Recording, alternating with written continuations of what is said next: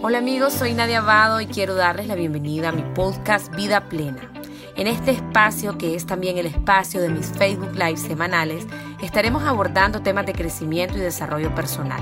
Sean todos bienvenidos a este encuentro de amor y de crecimiento. Nadia, noches. no te preocupes. Una disculpa por la tardanza, pero pues haciendo tonteces, ¿verdad? Ni modo. ¿Cómo estás?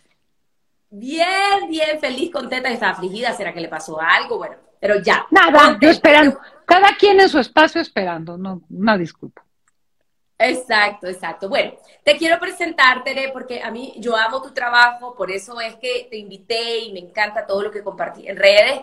Tere Díaz es una psicoterapeuta familiar de parejas, es una autora de un montón de libros, ella es conferencista, es coach estratégico, es maestra de terapia familiar, es un montón de cosas. Una mujer súper activa, con un, con un humor con que también enseñas que me encanta. Así que bueno, qué honor, gracias, gracias Tere por estar aquí y gracias por todo lo que vas a compartir. Bienvenida, ¿cómo te sentís? Muy bien, muy contenta, gracias, este, gracias por la invitación, gracias por la confianza, por compartir el espacio y encantada de poner una charla contigo y poder pues rebotar esto que en lo que creemos, eh, cuestionar, compartir y como digo siempre, yo creo que pequeñas diferencias hacen grandes diferencias si las comprendemos, las integramos y empezamos a accionar en nuestras vidas. Entonces, desde ese lugar, muy contenta de que se abra una posibilidad a la gente que nos escucha de poder pescar algo que, que sea lo que necesitaban escuchar hoy. Así es, sin duda. Bueno, este tema me, me encanta porque realmente pues todos somos seres emocionales, obviamente, y, todos queremos estar bien. Antes de empezar a hablar de bienestar emocional, Tere, en tu experiencia de años como terapeuta, viendo parejas, viendo personas, ¿dónde crees que radica el principal malestar emocional? Empecemos como por el malestar, ¿ok? ¿Qué es lo que vos ves en consulta? Porque la gente sufre. ¿Dónde está ese malestar? ¿Cuál es la causa de esos malestares? Mira, yo te diría que muchos, la mayoría, y me atrevo a afirmar, la calidad de nuestra vida tiene que ver con la calidad de nuestras relaciones, tiene que ver con cómo nos vinculamos muchas veces, con cómo nos relacionamos, con quién nos relacionamos, incluyendo la relación con nosotros mismos. Porque somos personas, el ser humano es el único animal, no que tiene conciencia, todos, muchos animales, o sea, hay un tipo de conciencia, pero que puede hacer una autorreflexión que se da cuenta, que se da cuenta somos nosotros. Y por eso nos podemos relacionar con nosotros mismos. Y esa relación con nosotros mismos también genera o bienestar, aceptación o malestar emocional. No me gusto, no me entiendo, no sé para qué estoy aquí, no me sale nada de lo que quiero, etcétera, etcétera. Entonces, lo relacional, ya sea intra, intra conmigo o inter genera mucho malestar emocional. Ojo, cuando que es distinto a la tristeza, al dolor, porque hay rompimientos que dan dolor, hay eh, desilusiones que generan pérdida, etcétera, etcétera. Pero la, el, el, autoengaño y por, por tanto, engañarnos en relación a lo que somos, lo que queremos y en relación a nuestros vínculos con los demás, pues genera una ceguera. Y esa ceguera nos hace actuar a partir de nuestras creencias o nuestros miedos o nuestras idealizaciones y no desde lo que decía un amigo, duro con la realidad, blando con las personas, o sea, hay que ser cuidadosos, hay que saber qué le dices a quién y para qué y cuándo. Pero la realidad se va imponiendo en el sentido de, pues que yo no quiera ver, no quiere decir que esté ahí, que esté ocurriendo, ¿no? Entonces, ya me extendí porque ya ves que lo mío es la extensión, incluidos mis, mi 1,80 de estatura, pero te diría que por ahí, mucho por ahí o por ahí desde, desde ahí me buscan y desde ahí trabajo.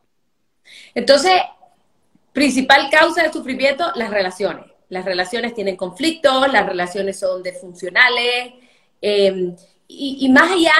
Y la relación conmigo mismo. no me quiero, no me respeto, digo una cosa y hago otra, necesito algo y no lo pido, eh, me fascina algo y no lo defiendo, creo en algo y jamás vivo desde esas creencias, sino desde las que me impuso mi mamá. ¿Sí me explico? la autotraición es muy fuerte. Correcto. Y más allá, y más allá, y más allá, tiene que ver con nuestra historia. De dónde vengo, quién soy, cómo nos sentís. Mucho, mucho conecta con nuestra historia porque los primeros años de nuestra vida generan nuestro mapa del mundo, ¿no? De, qué es bueno para mí, qué es propio para las mujeres, que un, un, mexicano, en este caso, pues a qué aspira o no aspira, quién se cree, eh, cómo son las personas, cómo es el mundo, quiénes son confiables, hay que temer, eh, en fin, o sea, si creamos un mapa del mundo que se origina al principio, no excluiría eh, dos cosas que tienen un peso. Una, eh, como decimos aquí en español, mexicano, y no sé si por allá también, no en Guadalajara, por tu tierra, putazos que nos da la vida, ¿no? Que no solo tienen que ver con nuestra historia. Yo creo que hay historias que generan un cierto trauma que a veces no son eh, eh, eh, sismos donde perdía no sé quién, digo también, ¿no? Pero son estas negligencias sostenidas, es un, una traición inesperada, cosas que generan cierto estrés traumático que, que, nos dejan como, como a la defensiva. Esa es una. Y otra, y tiene que ver con el autoconocimiento, yo creo que todos tenemos una genética que hoy sabemos por las neurociencias que se puede transformar, ¿no? Que hay una neuroplasticidad interesante.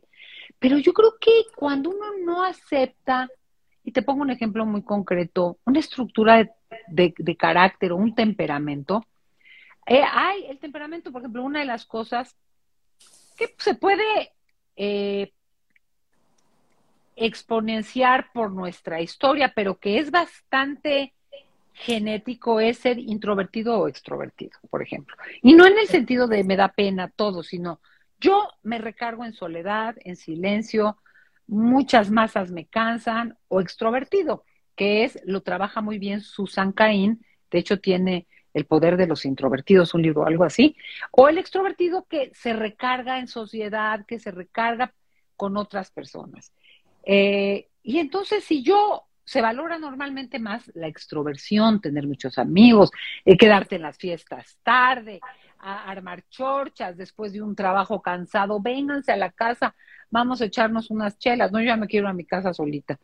Entonces, si yo no asumo y pienso que algo está mal en mí, ¿no? Si yo no asumo este rasgo de carácter, me entiendo, lo respeto, bueno, siempre de alguna manera trato de engrosarlo, no encerrarme, no hacerme fóbica, eso, o hay gente, eso por ejemplo, te digo otro rasgo muy de temperamento, hay gente que, y lo dice Sonja, que no sé cómo se pronuncia en su libro de la ciencia de la felicidad, que el 50% de nuestra tendencia a ser optimistas, positivos o negativos, pesimistas, es el 50%. O sea, está muy dado por la genética.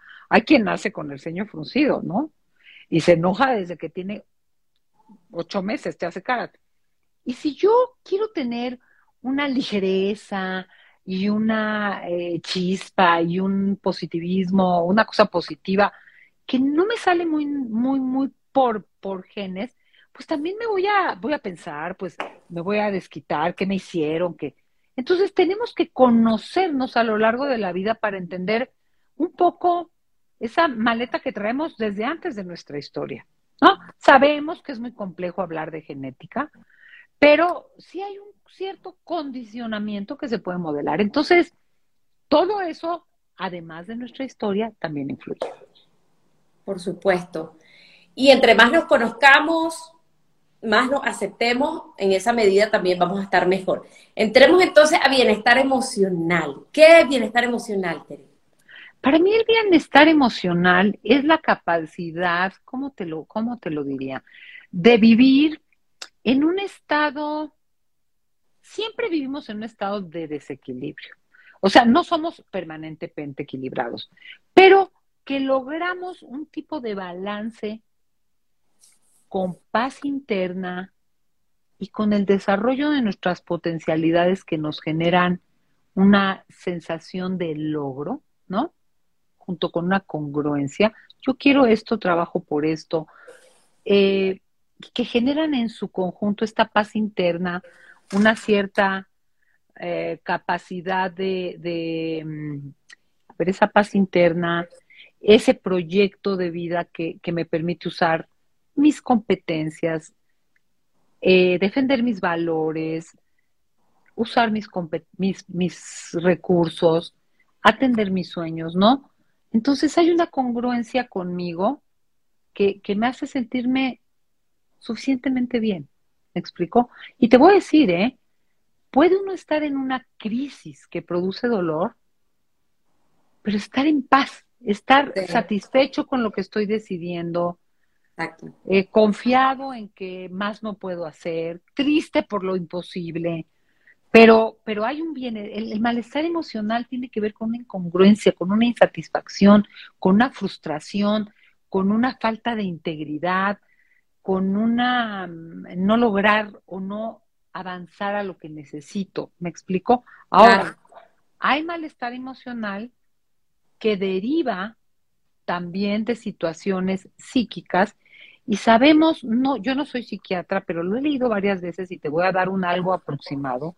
Creo que uno de cuatro personas tiene algún, alguna dolencia mental que no es una psicosis, pero que podríamos hablar de eh, un cierto trastorno de ansiedad, unos ciertos rasgos eh, de obsesión compulsión, eh, fobia social, llámale como quieras, que como no es algo que, que, que de plano se me note que tengo una cosa psicótica, que yo creo que yo estoy mal por algo, pero eso produce sufrimiento emocional. Entonces hay que ponerlo porque hay gente que no entiende por qué tiene tanto miedo o por qué le cuesta tanto salir de casa o por qué se le dificulta tanto pensar que, que ya está suficientemente limpio o arreglado. Hay un sufrimiento emocional, hay un malestar emocional cuando hay ciertas dolencias psíquicas que sin llegar a ser psicosis, producen sufrimiento y que mientras no asuma y maneje con estrategias y en ciertos casos medicamentos estas dolencias psíquicas, de, ay, bueno, que qué miedoso eres, ¿no? Pues es que es fóbico, ¿no? O que, o que, ay, qué, qué exagerada, bueno, pues es que tiene un trastorno de ansiedad, o que, pues también genera malestar emocional. Entonces, somos bien complejos, somos seres bien complejos. Y pues por eso la importancia del autoconocimiento, ¿no? Claro. Y muchas veces, como decir, o sea, eh, eh, es algo ya de tu personalidad, algo con lo que venís, o algo también cosas que vamos heredando, cosas que, programas mentales, cadenas intergeneracionales, o sea, es que la experiencia, yo siento, a ver, la vida es bonita, pero la experiencia humana es bien compleja, la mente es compleja. Absolutamente.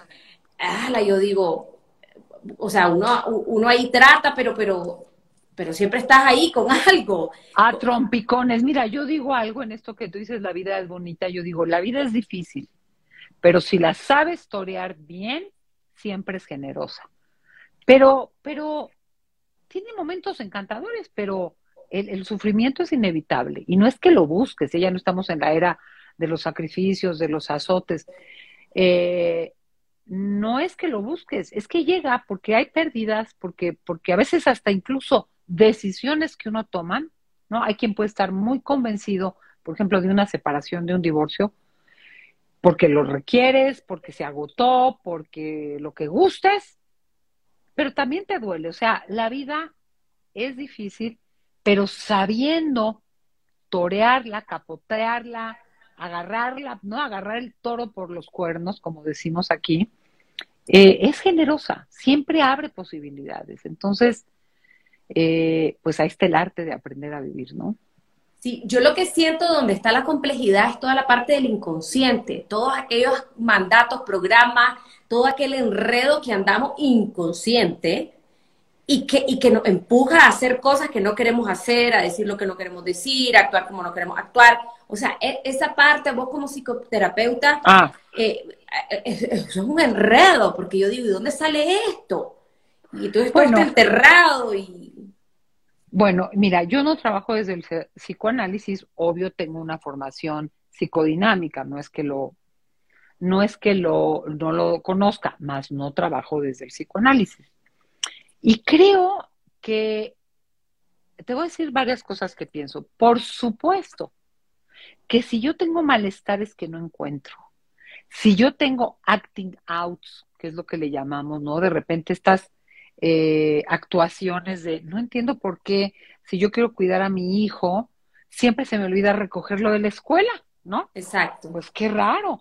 O si yo procuro el éxito de mi marido, cada vez que me invita a una cena de trabajo, llego tarde o, se me rompió el tacón o, voy a inventar ¿eh? cosas. E, estos, estas actuaciones que dices, o vivo con un dolor de cabeza que todo el mundo me dice que no tengo nada. Creo que hay cosas que hay que entender o que produce una, las neurosis, ¿no? Muy arraigadas, no reconocidas, no manejadas, porque mira, explorar eternamente el inconsciente yo creo que es inagotable. No. Pero entenderlo lo suficientemente cuando me está dando lata eh, es necesario, porque si no, tengo estos tipos de malestares emocionales, relacionales, fisiológicos, espirituales, o sea, de todo tipo, porque, porque hay algo que yo estoy, que es el inconsciente, hay algo que yo estoy tapando, que no lo dejo salir y que empieza a generar un splash que sale con explosiones, que sale con erupciones, que sale con putazos, ¿verdad? Entonces, por supuesto que ahí hay un trabajo, pero también te digo algo, Nadia. Aquí ha llegado, me ha llegado gente a consulta que lleva 22 años psicoanalizándose con tres sesiones a la semana, que ya acaba siendo un poco muy caro, elitista, poco, poco realista, sobre todo en ciertas eh, ciudades que ni te puedes desplazar, bueno, en fin. Pero saben todo, entienden todo, pero no cambian. No necesariamente cambian. Entonces, hay un momento en que... ¿A qué se debe eso, Tere? ¿A qué se debe eso? Cuando lo sabes y no lo haces. Yo creo que también somos, eh, somos entendimiento, somos conciencia, pero también somos voluntad. Y hay veces que en un mundo en donde se prioriza el bienestar, eh, el hedonismo, no voy a decir el bienestar, el confort, eh, las soluciones rápidas, eh, cuesta trabajo tolerar la frustración, es como posponer la gratificación. Yo creo que hay un momento en que toca accionar, porque también desde generar, yo hay veces cuando ya entendimos, ya sabemos que tu papá, ya entendimos que tu mamá, ¿sabes qué? Es que yo quiero entender perfectamente. No, no, no, vámonos moviendo, porque a veces es en el camino que entiendo ciertas cosas, o sea, la misma experiencia, el mismo cambio que gestiono, me permite desde el efecto que tiene en mí entender, porque no voy a cambiar solo entendiendo con la cabeza. Entonces, muchas veces esa otra transición de decir, voy a decirle por qué mi mamá me tiene dominada, por qué cuando me pide algo, no sé qué, es que de verdad ella por su historia me manipula. ¿Sabes qué? Simplemente dile que el domingo no la vas a acompañar a misa que llegas a la comida. O dile que el domingo sí la dejas en casa de tu tía, te quedas a tomar una, una botana, pero no te vas a quedar a comer. O sea, haz algo chiquito y tiene que ver con lo que yo llamo la yoga emocional. ¿Por qué, Nadia? Porque cuando uno se quiere parar de cabeza, no puedes llegar y pararte de cabeza. O sea, hacer el perro boca abajo, pero la escuadra, pero todos esos ejercicios que sudas aunque te tengan en una postura sin moverte, producen cierto malestar, cierta incomodidad, pero fortalecen. Entonces, y poco a poco logras lo que necesitas. Vamos a pensar una autonomía, de tu mamá, que te dé menos culpa decirle que no, que cuando estés con ella sea de veras desde un lugar de disfrute, claro, si te necesita vas a estar, pero a veces necesitas entrenarte emocionalmente a tolerar cierta culpilla, cierta ansiedad porque vas a decirle algo a alguien porque te lastimó o porque necesitas decirle que eso no lo puedes hacer. Entonces, ese es el yoga emocional, atravesar ese malestar emocional que puede ser culpa, miedo, ansiedad, eh, lo que quieras llamarle, para conquistar después un bienestar. Y no se da solo entendiendo, es un ejercicio. Por eso le digo yoga. Para lograr, para correr un maratón, pues si te sales a correr, así por, ni puedes y te lastimas. Pues primero cómprate los tenis, ¿verdad? Este, primero camina, luego trota un poco, luego aumenta la velocidad. A veces necesitas un, un entrenador, ¿no? A veces necesitas un terapeuta, un consejero, un coach. Entonces, ¿cómo te entrenas también en ciertas acciones que te generen experiencias y te ayuden a entender, claro, a mí los hombres me dan miedo porque yo pienso que se van a enojar como mi papá. Entonces ya conectas lo que ya sabes, mi papá era muy hijo. Claro, por eso me ha costado abrirme porque no me vayan a decir, o claro, cuando dicen tal cosa yo inmediatamente siento un temor y ni siquiera me lo están diciendo a mí. Entonces empieza uno a hacer conexiones de lo que entiende, ¿no? Que traes como una sombra ahí muy enterrada, pero lo empiezas a atravesar. Y creo que por eso hay que trabajar eh, en ambos polos, ¿no? Eh, un poquito entiendo y un poquito me muevo, ¿no? Excelente. Tere, y, siempre hablando de bienestar emocional, ¿qué herramientas podemos utilizar para trabajar en nuestro bienestar emocional? ¿Cómo lo cultivamos, lo fortalecemos, lo trabajamos el día a día? Bueno, yo primero, primero, ay madre, que hay un claxonazo, ¿lo viste? Sí. Es que vivo en la Roma Norte y aquí cuando no pasa el de los tamales, pasa una ambulancia, no sé, aquí quiero. Mira, yo lo primero que te diría es tener no es que sea lo primero, te lo digo porque por donde uno entre es una posibilidad. Creo que hoy casi tenemos la obligación de ser felices. Obligación.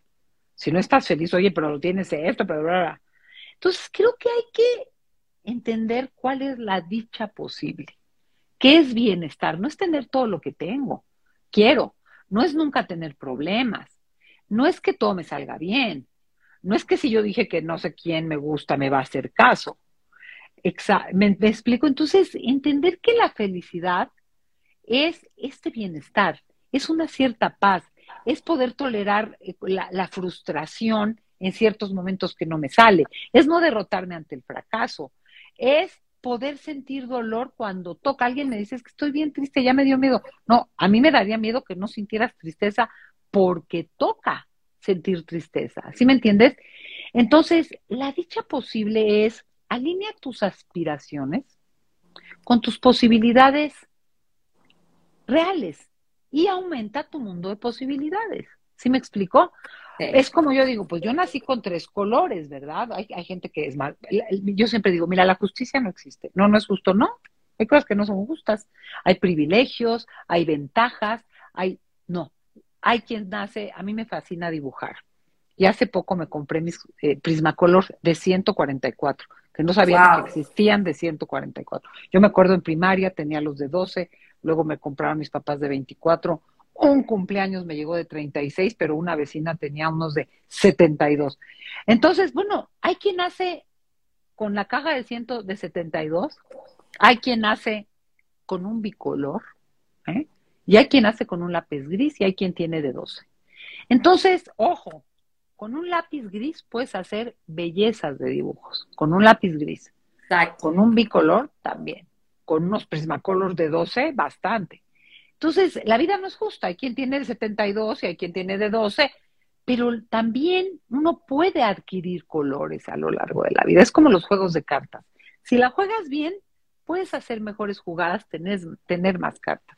Entonces, empezando, es la dicha posible. ¿Qué quiero? ¿Cómo aspiro a lo posible? Si no me voy a vivir frustrado. Es que si yo quisiera haber sido novia de Julio Iglesias, perdón, que ya muchas ni lo conocen, o de Serrat, que yo estaba enamorada de los dos, pues qué frustración. Y yo me arreglaba para irlos a ver, ¿eh? Iba ese día, me pintaba y, Ay, O sea, sí me explico, enamorada. pero nunca pensé que me fueran a pelar, obvio. Eh, pero si yo creo que me puede pelar y que trato que me lo presenten y que me conozca, pero entonces hay gente que busca cosas muy imposibles, frustración. Entonces, ¿cuál es la dicha posible? Y dos, el autoconocimiento. ¿Cuántos colores tengo? Oye, tengo unos que no me había dado cuenta y la gente me dice yo nunca los uso. O yo quiero pintar en tonos plateados y yo no tengo grises. Tengo mucho azul, tengo mucho verde. Igual en una de esas hago una jugada y me, me, me, agarro un, gris, ¿me explicó? Pero el autoconocimiento es central, porque entonces juego lo que tengo de, con las mejores jugadas. Pero fíjate, autoconocerme, y te estoy dando ya los puntos de la, de, para mí el bienestar. Auto, autoconocerme significa luego que me puedo gustar o no. Chin, es que mi hermana tiene el pelo más chino, ve, ve qué padre le queda así, así, a mí me queda como baba. Es autoaceptarme. Autoconocerme implica una autoaceptación. Un decir, esta soy. Y yo siempre digo, no nos podemos ir de donde no hemos estado. O sea, yo no me puedo ir de este sillón si nunca me siento. ¿Quién sabe dónde estoy? Para poderme mover, necesito autoaceptarme. Si no digo, voy a partir de la base que yo mido un 80. Mido un 80. Yo cuando tenía 13 años y ya me dio un 80, era una cosa, de, parecía, aparte era muy niña, pues brincaba como chapulín, pues parecía rara loca. Entonces era como, no, pues yo tengo este tamaño y esta soy. Y es un trabajo de decir, wow, ahora todo el mundo me dice, qué bonito ser tan alta. Sí, pero tuvo un proceso, como hay quien lo tiene porque tiene poca ceja, porque tiene un cuerpo más, más eh, robicundo, no más curviado en una era que se idealizan, se idealizan los, las tablas, ¿verdad? Y, síguele, cada quien sus traumas, porque tienes mucho pecho, porque tienes poco pecho, porque te faltan nalgas, porque lo que gustas. O porque hablas mal idiomas, o porque no te sale. Cada quien, viene la autoaceptación.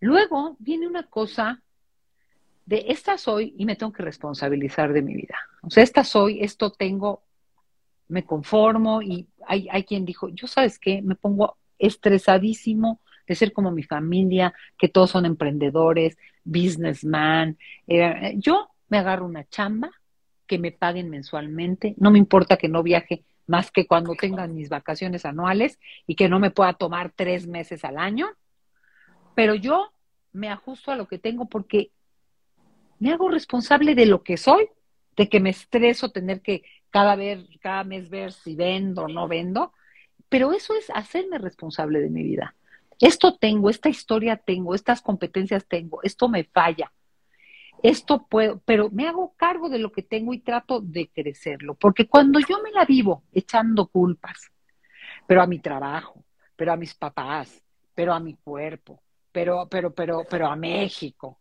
pues perdón, no es que no existan circunstancias que me favorecen o me limitan, pero yo qué hago con eso? O sea, tengo los colores que tengo, ¿qué hago? Entonces, esa responsabilidad que implica eh, proactividad también genera bienestar, porque si estoy pasivo, o sea, nos quejamos de lo que no tenemos, pero no actuamos ni nos responsabilizamos para conseguir lo que queremos. Ese es otro factor de bienestar. Otro es la integridad o la congruencia, que va con la congruencia. ¿En qué creo? Fíjate cómo todas parten del autoconocimiento. ¿Qué me es importante para mí? Cuáles son mis intereses, pero cuáles son mis valores. Para mí es muy, muy, muy valiosa la libertad, o para mí es muy valiosa la verdad, por principio o por prejuicio. Porque hay quien tiene valores por prejuicios. No, porque si no dices siempre toda la verdad, eh, no eres confiable. No, yo digo, hay verdades que hay que saber a quién, cuándo y cómo, no porque mientas, pero quien se anda, como yo digo los domingos en mis verdadazos, a verdadazos, no, pues luego la, riega uno que dices, qué horror. Entonces, ¿qué valoro? ¿Qué, ¿En qué creo? Eh, ¿Qué me gusta? ¿Qué anhelo? ¿Qué deseo? Yo quiero hacer esto, yo quiero tomar, hoy empecé, fíjate, mis clases de pintura. Entonces, ¿a qué voy? Porque si yo no alineo lo que quiero, lo que puedo y lo que para mí debo, lo que quiero, lo que puedo y lo que debo. Sí, porque los valores me dicen, yo no puedo mentir, yo no puedo discriminar, ¿no? Yo no debo abusar de alguien aunque pueda, aunque no se dé cuenta. porque a mí no me gusta el abuso. Entonces, cuando no actúo como pienso, o cuando digo lo que no creo, me voy a autotraicionar. Y eso me quita bienestar. Pero me quita bienestar cañón. No necesita la gente enterarse que le vi la cara a no sé quién, basta que yo lo sepa para que me autotraicione. Entonces, la integridad que conecta con lo que valoro es importantísimo. Y dos cosas más para el bienestar emocional. La capacidad de desarrollar asertividad.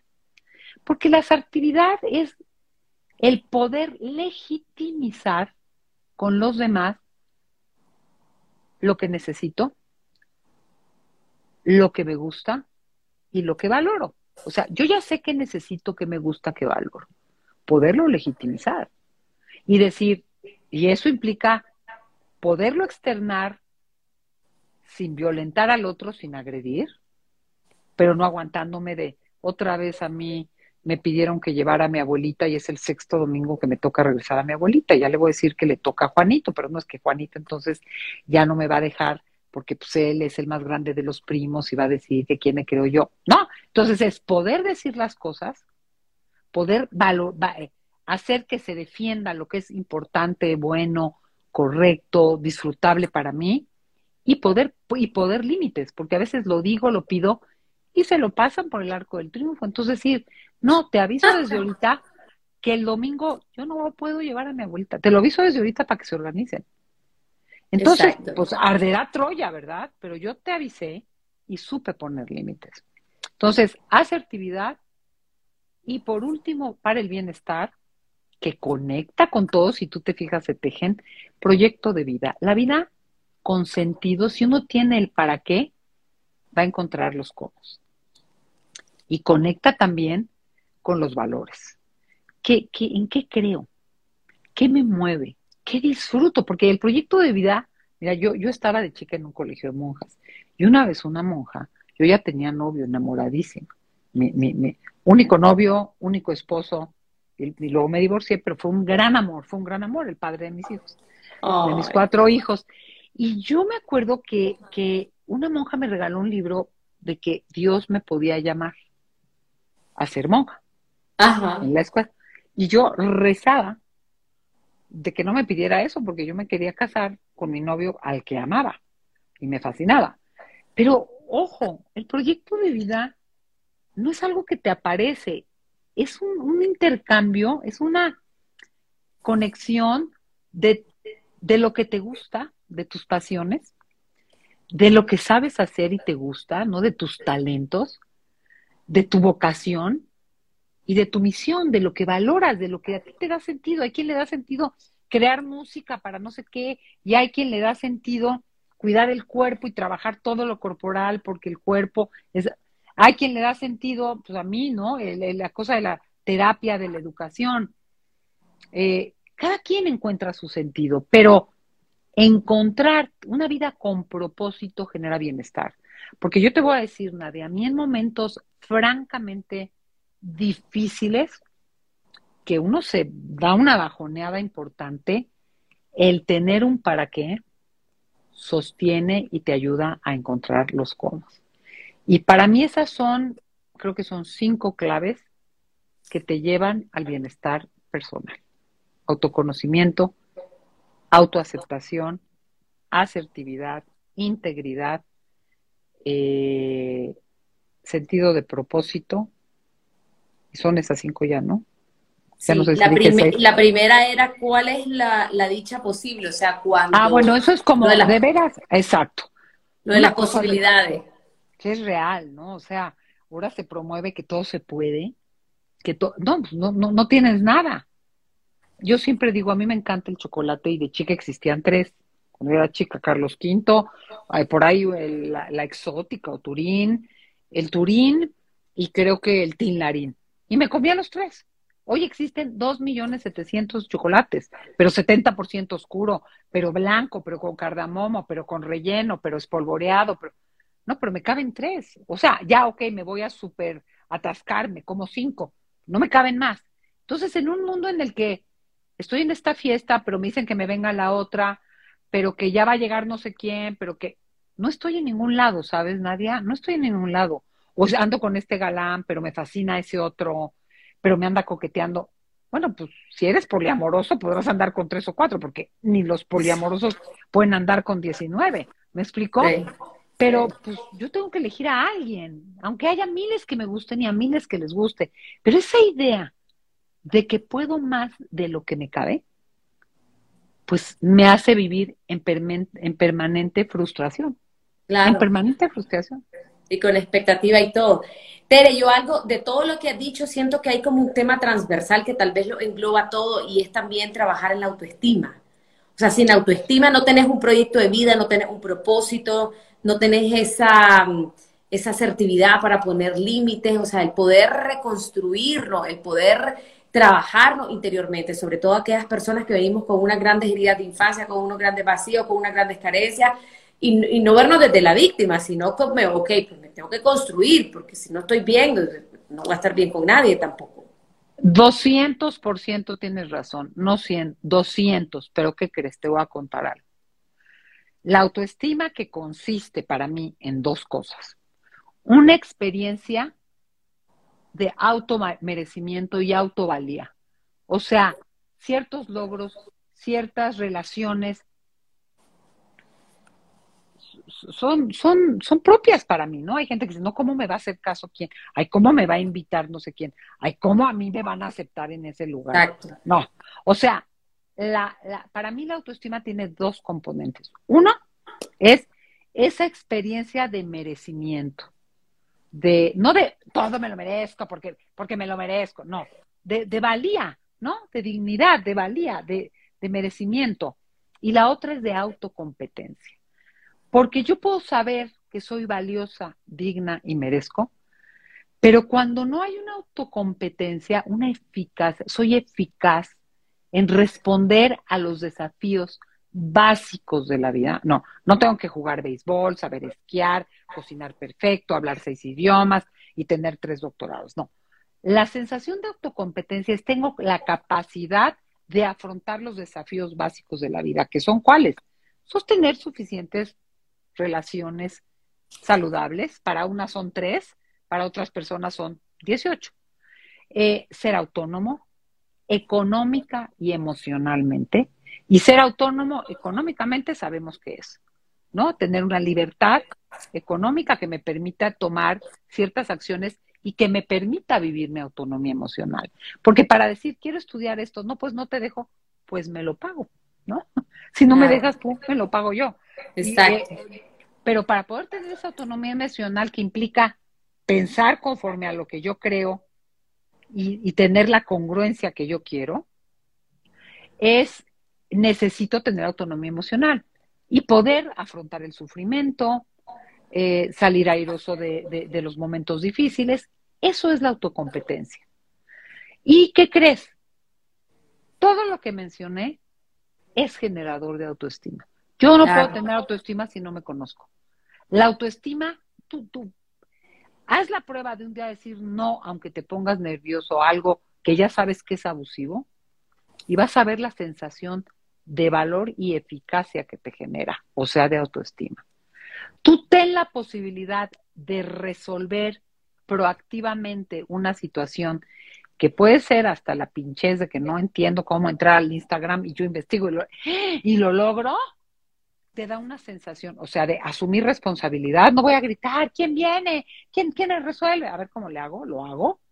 Desde eso hasta conseguir un trabajo, hasta conseguir una beca, esa actitud de responsabilidad por la propia vida te, da autoestima porque te da sensación de autoeficacia y de dignidad.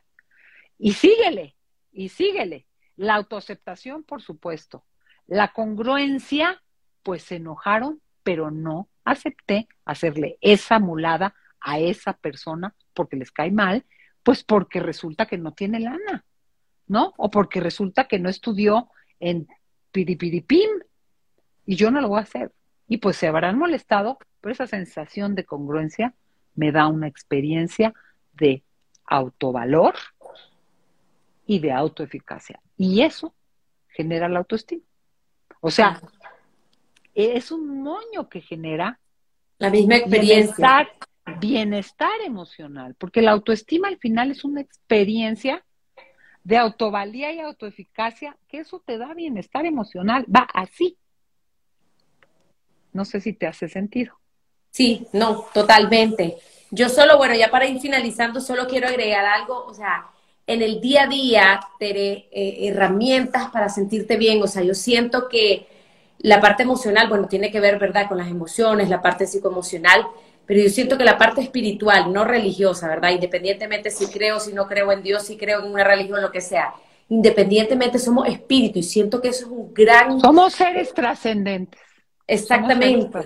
Entonces yo siento que para tener ese bienestar emocional en el día a día es tener tus prácticas. Hay personas que meditan, otras oran, otras respiran, otras están en silencio. O sea, el poder tener ese, ese, esa gasolina, Em, que te permite, o sea, yo siento que yo tengo mejores días cuando medito, o sea, tengo como ese reservorio de paz y que cuando salgo así con los cables parados eh, ya estamos más reactivos, estamos más así. No sé si tenés alguna recomendación en cuanto a prácticas diarias. Mira, yo te voy a contar algo. Yo eh, eh, tomé cinco años clases de meditación. El primer año solo respiramos.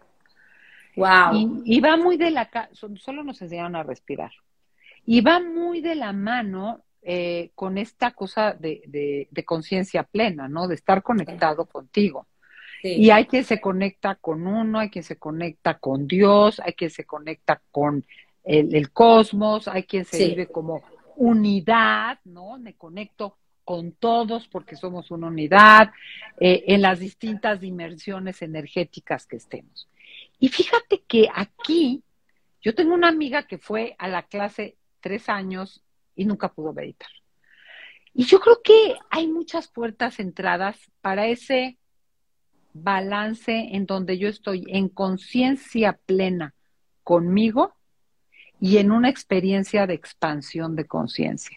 Que eso es la verdadera oración, que eso es para mí la meditación, una expansión de conciencia donde, ¡pum!, a veces salen cosas, ¿eh? A veces tengo insights, a veces me duelen cosas, a veces se me ocurren y regreso al contacto y regreso al contacto. Y te voy a decir, eh, yo te voy a hablar de mí, que soy hiperactiva. Yo, yo puedo meditar, pero soy muy hiperactiva y a mí me gusta tejer. Y cuando yo tejo, que lo hago muy automáticamente, sobre todo hay tejidos que son muy automáticos, yo entro en un estado medio zen, pues por decirlo. Claro. se me para la mente regulo mi respiración, voy muy automático y hago un, y paro. Y como que, ah, me conecto. Yo sé que hay gente que corriendo logra hacer eso. Porque, eh, por la razón, que hay gente, yo tengo un hijo que es monje zen, imagínate. O sea, él tiene una serio? es monje, laico, zen. Entonces, él tiene unas prácticas de, pero en la mañana, pero en la noche, pero retiros de un mes, de, o sea, y él por ahí le hace todo, ¿no? Hay gente, entonces, ¿qué es lo que a mí me ayuda a lograr, hay quien medita, tú sabes, eh, eh, en movimiento, ¿no? Hay meditación también en movimiento. Sí, sí, claro. Eh, Caminando, todo. Hay quien literalmente va a espacios de oración y hace oración. Hay que, fíjate, te voy a contar algo que me llamó mucho eh, eh, la atención. Yo trabajé muchos años en un centro de desarrollo humano que tenía un área de teología y un área de desarrollo humano. Entonces yo siempre me ha interesado la teología. Entonces me metí a algunas clases de teología, aunque yo entraba en el, en el desarrollo humano. Y nos contaron que había monjes, que los monjes gregorianos, que tienen estos cantos, pues, dijeron un momento y ya, ¿no? Ya, ya, ya, ya, cantar, póngase a hacer algo importante se empezaron a deprimir cuando dejaron de cantar. O sea, el canto y esa vibración a ellos los ponía en una conexión. Entonces, yo aquí y vuelvo al autoconocimiento.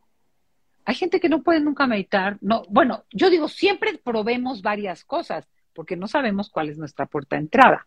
No te hagas güey, pero sí sabes cuando entras en un estado de conciencia, de conexión contigo de conexión con, con, tu Dios, con el cosmos, con la energía, llámale como quieras.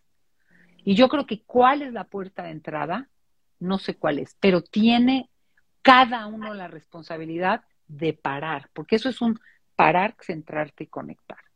Entonces te dije cosas que he oído que a la gente le sirven y te digo cosas que yo hago.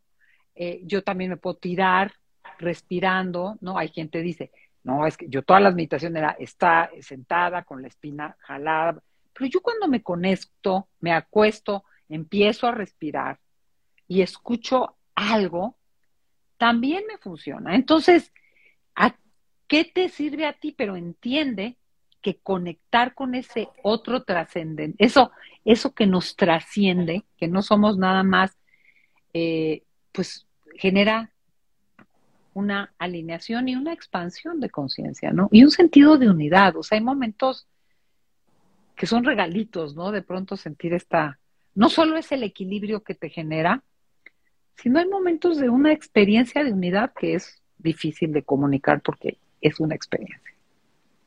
Claro, totalmente. O sea, la parte espiritual ligada a la parte emocional, sea la práctica que realicemos en movimiento estático, como sea, nos va a dar un estado más ecuánime, un estado de mayor aceptación, de mayor tolerancia a la frustración, de mayor eh, apertura, expansión, como lo dijiste. Hasta calmarnos, hasta centrarnos, ¿no? A veces hay una agitación, que hay veces que te dicen, para cada X tiempo, y siéntate a respirar tres minutos, pero para, para para que regreses. Y cuando uno va haciendo un hábito, no sé a quién le decían, pero cuando meditas y dices que yo vivo en un estado de atención plena, ¿no? son muy avanzados, pero bueno, uno va integrando esa capacidad de, de estar centrado. A mí me falta, pero ahí voy. Ya a mis 61, algo, algo hay caminado. Ahí vamos, ahí vamos. Tere, contanos ya para ir terminando, tenés un curso, conferencia, hay un programa, te vi ahí con... De bienestar emocional. Sí, te vi con la, ay, ¿cómo es que se llama? La WIT, que yo la amo también, ya la entrevisté a la Aura, Laurita, y con otra señora que se me olvidó el nombre porque es Shuli Graver. A ella la voy a entrevistar. Contame qué van a hacer. Mira, las tres justamente lo que, vamos, lo que armamos es la semana del bienestar emocional. Y esto va a ser miércoles, jueves y viernes, tres conferencias, una dada por, por Aura, más sobre la línea de cómo me hago mi propia madre, no en el estereotipo de mujer, sino cómo aprendo a nutrirme a mí. Ay, qué lindo. Julie va a ser la que va en la línea de superación del trauma. Ella está especializada en el tema del trauma. Ella sufrió un, secuestro y eso la movió a trabajar concretamente esto. Y yo cierro el viernes 21, las 3 de 7 y media a 9, este, hablando de bienestar emocional, ¿no? ¿Cómo recuperar tu brújula y, y poder tocar el cielo en esta tierra, ¿no? ¿Cómo poder lograr ese bienestar interno. Y esto va a ser la semana que entra, 19, 20 y 21. Y si se meten a mi página web, Esto es online, Tere. Es un, gracias por decirlo, donde quiera que te encuentres, ya ves que están, pero de aquí, de allá y de acullá. Eso es maravilloso, ¿eh? Que la gente pueda conectarse donde sea, me parece una riqueza. Así he tomado yo cursos también. Entonces, metanse a teredias.com, inscríbanse y va a ser un placer compartir este pequeño proceso, pequeño, que hace grandes diferencias, porque los procesos no son un evento, son un camino sostenido, es un trayecto que puede ser muy disfrutable. Maravilloso, con tres mujeres maravillosas, genias, sabias, maravillosas. Bueno, mi Tere Bella, qué lindo haber platicado, qué linda esta conversación. Ahí vamos a estar en el evento de ustedes, 19, 20 y 21. Muchas personas han preguntado si este live queda grabado. Sí, va a quedar grabado, compártanlo. Si entraron tardito, entren y vean desde el inicio para que puedan escuchar a Tere. Y pues nada, lindas las cinco herramientas que nos diste, las reflexiones, toda esta sabiduría, todo este toda esta información que tenemos que integrarla para vivir con mayor bienestar emocional. ¿Qué quieres decir? Palabras finales, ¿cómo te despediste? Yo quiero decir lo que te compartí cuando hablamos de la vida. yo la, las invito, los invito a descubrir que si la vida bien sabemos que es difícil, sabiéndola torear con estas herramientas, siempre es generosa, nunca deja de sorprendernos. Entonces, la vida es difícil, pero échale ganas, entiéndele y siempre verás que siempre es generosa. Como dicen los orientales, a fluir, a fluirlo, a aceptarlo y siempre a recibir lo que venga de la mejor manera, toreándola, toreándola. Un abrazo, Tere. Gracias a todos por estar Gracias a ti. Que tengan una linda noche. Chao, chao. Sigan a Tere, mi comunidad. Nadia Abado, yo también estoy a la orden para ustedes. Bye bye. Buenas noches. Gracias. Mil gustos. Un beso y buenas noches. Chao. Bye bye. Hemos llegado al final de este episodio y quiero darte las gracias por haberme acompañado. Te invito a seguirme en todas mis redes sociales como Nadia Abado. Desde ahí siempre estoy compartiendo contenido de crecimiento, motivación y desarrollo personal. Te espero la próxima semana.